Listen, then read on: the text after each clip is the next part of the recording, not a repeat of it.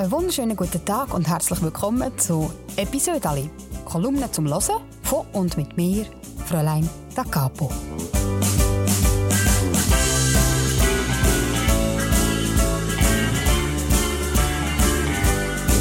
Ich bin seit 2015 Kolumnistin für die Schweizer Familie und das heisst, ich schreibe jede Woche ein Episode Ali. Ja, und das kommt dann immer auf der letzten Seite im Heft und dort und es dann wieder ausschneiden und lege es ab in einen Ordner und der Ordner der steht jetzt bei mir im Gestell und ist brutal dick.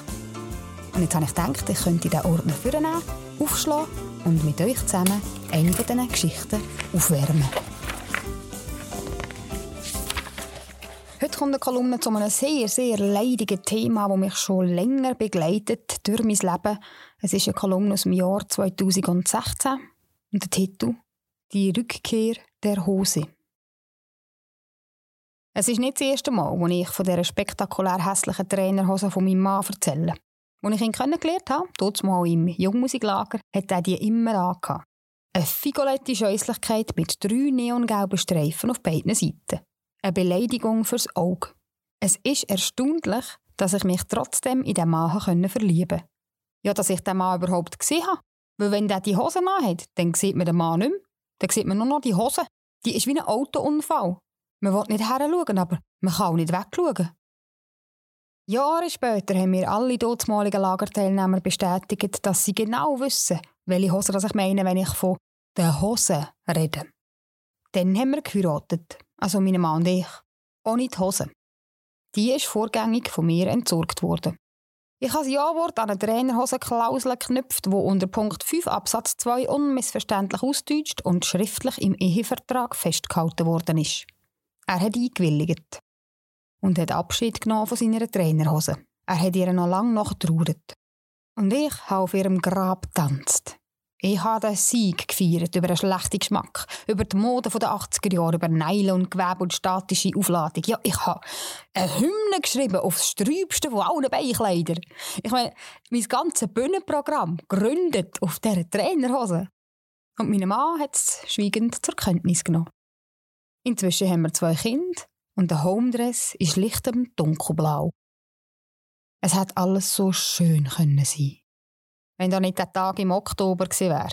Ich war unterwegs, gewesen, während mein Mann daheim Besuch bekommen hat. Von einem Pärli. Wir nennen sie hier Sissi und Franz. Pensioniert. Und darum so ein bisschen am Umreisen. Ich habe sie leider verpasst, aber sie haben mir etwas dort gelassen. Ist mir ausgerichtet worden. Als ich mich am oben Bett fertig gemacht habe, ist mein Mann ins Bad gekommen und mir sind fast die Augen rausgefallen. Ungläubig, ja entsetzt habe ich gesehen, was der hier anhat. Eine figolette Scheußlichkeit mit drei neongelben Streifen auf der Seite. In der stabilen Seitenlage bin ich wieder zum Sommer gekommen. Die Trainerhose ist zurück. Nein. Mein Mann hat mir erklärt, dass Sissi und Franz in Indien umgereist sind. Und dort haben sie auf einem Markt exakt die Trainerhose gefunden, die ich in meinem Programm beschrieben habe.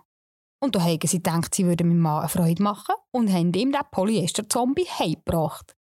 Mein Mann hat Tränen gelacht, als er mein Gesicht gesehen hat beim Anblick von dieser Hose. Was für ein Rachefeldzug. Und was für ein Eigengoal. Äh, es wird mir eine Lehre sein. Feiere die Siege im Stillen, tanze nicht auf Gräbern und unterschätze nie die Macht der Trainerhose. Und, am wichtigsten, wir sollten seinen Partner nicht verbiegen. Nein, wir sollten ihn von Anfang an so nehmen, wie er ist, sonst droht eben späte Rache. Und dann leider die Hose extra jeden Tag an. Was soll ich auch machen? Die brennt noch nicht einmal. Feuer hat nämlich auch seinen Stolz. Und an dieser Stelle liebe Grüße an Sissi und Franz. Ich rate von weiteren Indienreisen ab. Außerdem möchte ich sagen, dass die Floskel «Das wäre wirklich nicht nötig gewesen» in eurem Fall wörtlich gemeint ist. Das war es mit meinem Episode aus dem dicken Ordner. Wenn es euch gefallen hat, dann könnt ihr den Podcast sehr gerne abonnieren und vor allem auch euren Verwandten davon erzählen, damit ihr das nächste Mal alle wieder dabei sind, wenn ich hier alte Geschichten aufwärme.